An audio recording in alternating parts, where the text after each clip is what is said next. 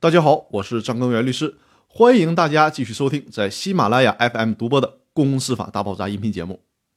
这一期要和大家聊的话题是解决股权激励中诚信问题的有效方法。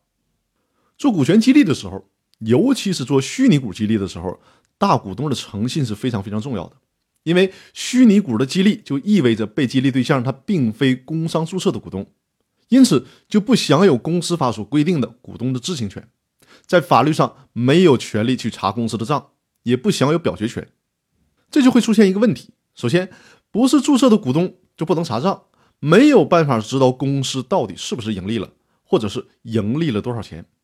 给大家举个例子，比如说，隔壁老王是公司的大股东，在做虚拟股权激励的时候承诺，公司第二年盈利一百万，就给技术员小明虚拟股激励。小明呢就会享有公司盈利百分之二十的分红，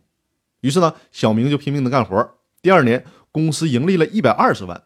但是隔壁老王的人品大家都是知道的，对吧？隔壁老王说：“对不起，公司没有盈利，亏损了。”或者说呢，公司只盈利了二十万，没有达到股权激励的条件，所以说呢，今年就不能对你小明给予激励了。这种情况下，小明是只能吃哑巴亏的，没办法去查隔壁老王所说的到底是不是真实的。那其次，虚拟股的被激励对象他不享有表决权，而公司分红的事儿得由公司股东会决定，至少也得是超过半数的表决权同意才能分红，以及决定分多少红。同样还是上面那个例子，公司第二年盈利了一百二十万，事先约定好的达到目标之后，小明就享有当年百分之二十的分红。隔壁老王呢？这次也是如实的告诉了小明，公司盈利确实是一百二十万，但是隔壁老王控制着股东会，股东会决定只拿出两万块钱进行分红，小明就只能拿到两万块钱中的百分之二十，也就是仅仅有四千块钱。以上就是股东不诚信的时候给股权激励带来的巨大伤害，一个是隐瞒财务信息，第二个就是耍赖不分红或者少分红。其实啊。股东真这么做，可能就是一锤子买卖，以后再也没有人相信他，从此他的股权激励计划就形同一张废纸一样。但是我们要解决的问题是如何防止这种情况的出现呢？我给大家想到一个方法，在这里给大家介绍一下，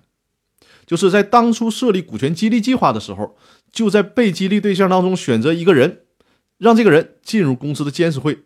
如果这个公司他没有监事会，只有一名监事的话，那么就由这个被选举出来的。被激励对象来担任监事，监事的一个职能之一就是监督公司的财务状况，甚至于监事还有权利聘请审计机构对公司的财务状况进行审计，而且呢，审计费用还得公司报销。进一步的，甚至可以设置一个违约条款，这个条款可以这样约定：就是这个公司如果无故的解除被激励对象担任的监事职务，那就需要向这个监事承担违约赔偿责任。